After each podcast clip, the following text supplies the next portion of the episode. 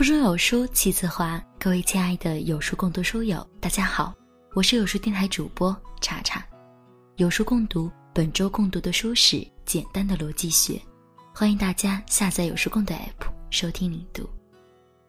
今天要和您分享的文章是来自司晨君和王小贱的《我的前半生暴露的职场潜规则，比离婚好看一万倍》。如果喜欢这篇文章，不妨在文末。点个赞哦！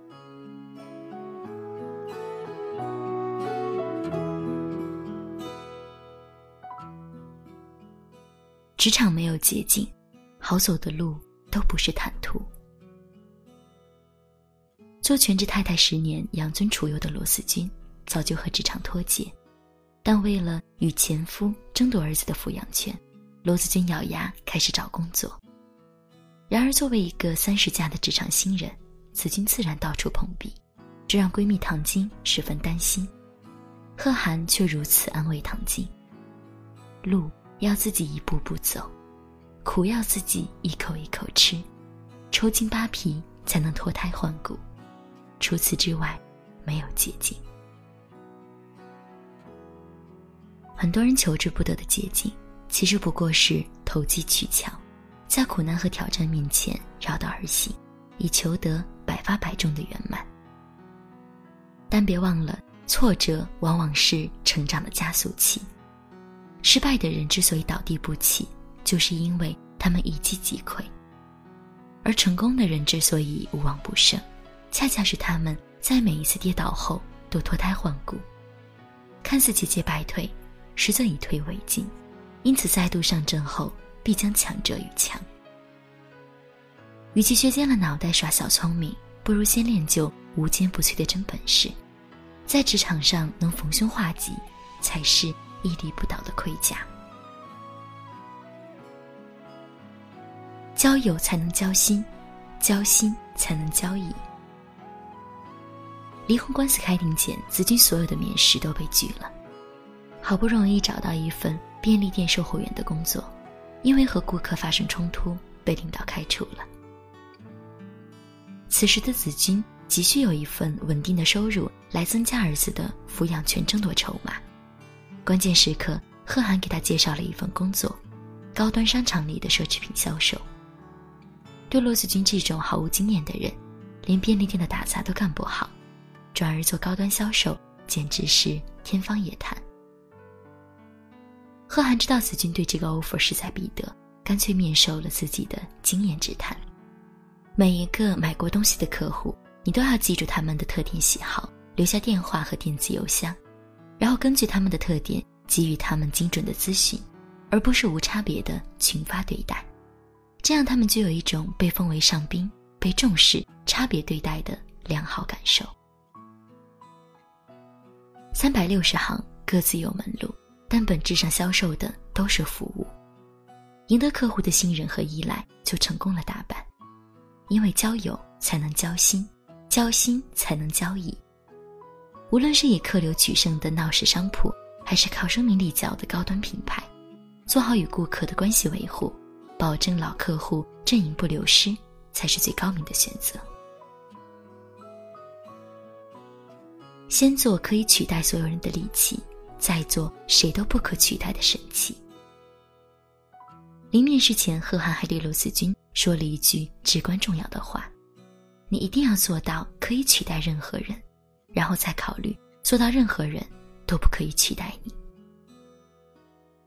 培养所向无敌的能力是职场的核心竞争力法则。初入新环境，你必须尽快熟悉各个环节，打造自己三百六十度无死角的技能，才能在长江后浪拍前浪的竞争中稳如泰山。然而，从唐晶到贺涵。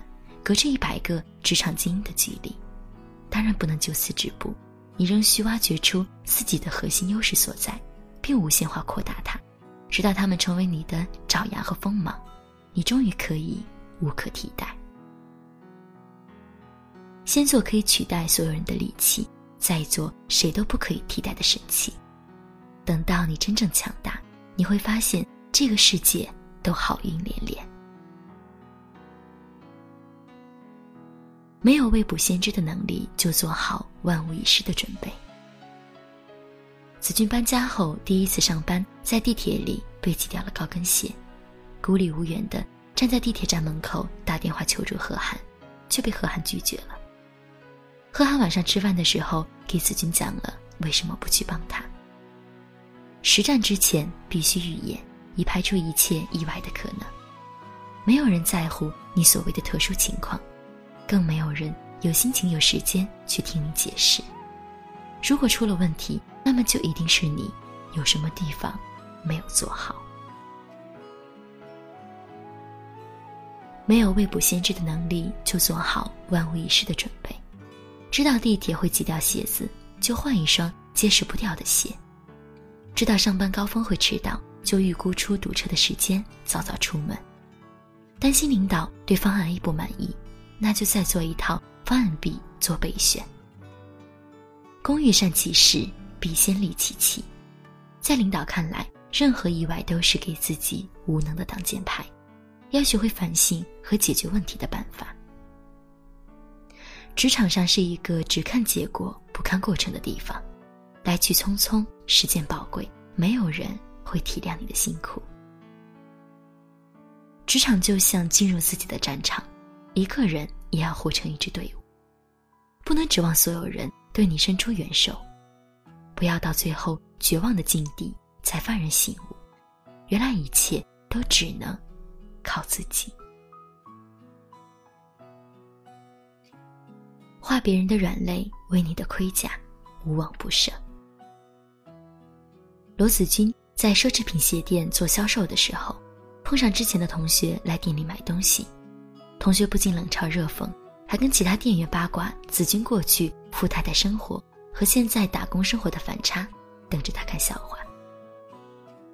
子君在仓库听到同事对他的奚落，怒气冲天，恨不得一个箭步冲过去干上一架。但他想起贺涵叮嘱他的话，瞬间云淡风轻。你来工作是来赚钱的，不是来交朋友的。如果能交到朋友，那是惊喜。交不到朋友，那才是正常的。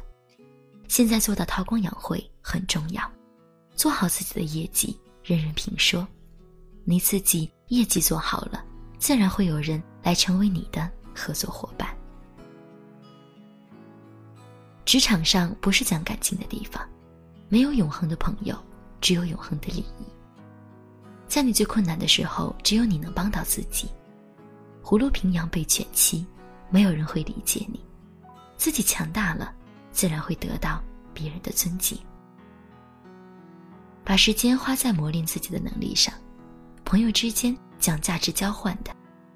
如果你的价值低，你再维系的关系最终也会慢慢消散。只有价值对等，才会有交换的价值。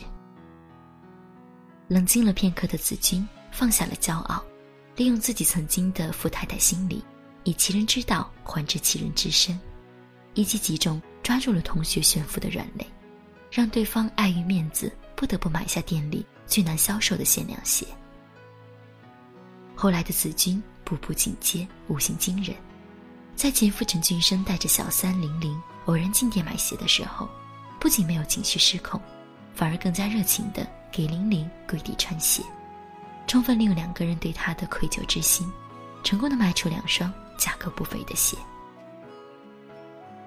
同事得知对方是子君前夫时，问他到底是怎么做到的。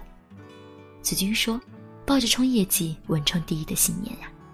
如果给他们摆脸色，什么都得不到，笑脸相迎，反而还能卖出去两双鞋。”残酷的生意场上，最怕感情用事。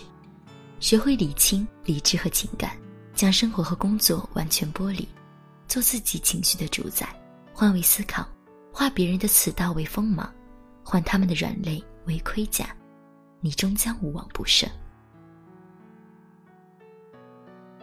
年轻的时候，你需要的是平台；年长的时候，你要成长为平台。贺涵走马上任子君前夫陈俊生公司的合伙人，陈对贺涵离开大公司到小公司来表示不解。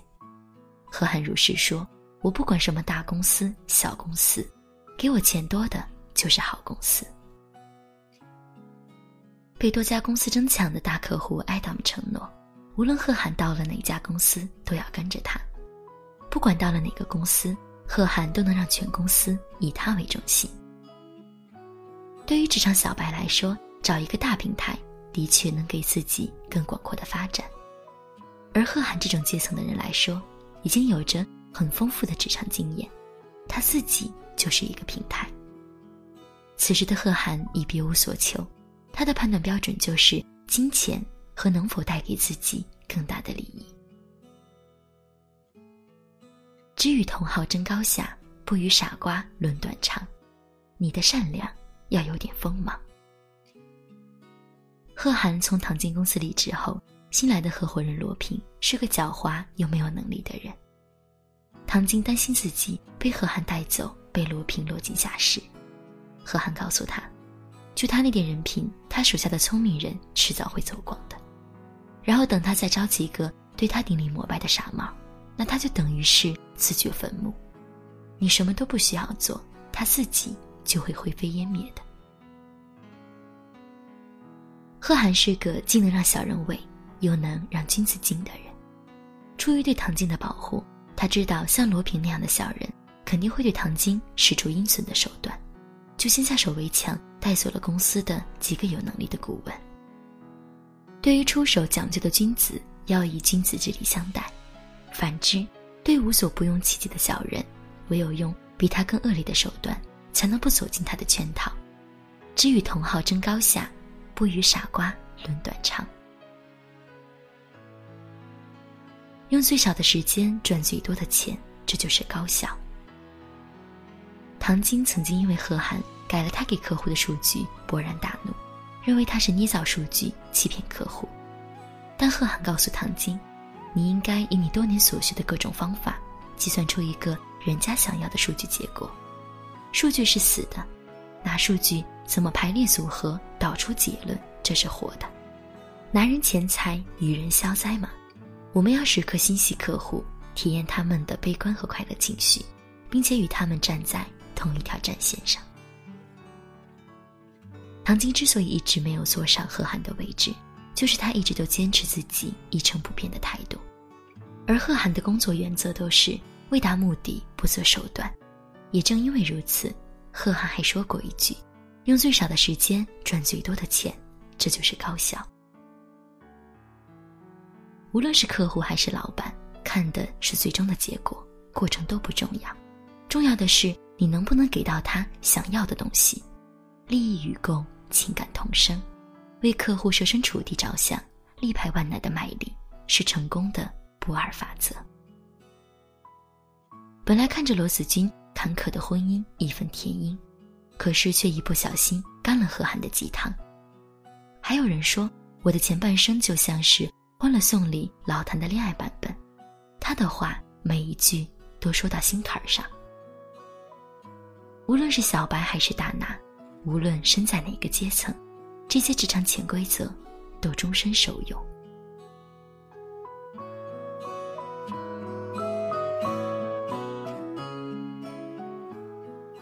更多美文，欢迎关注微信公众号“有书”。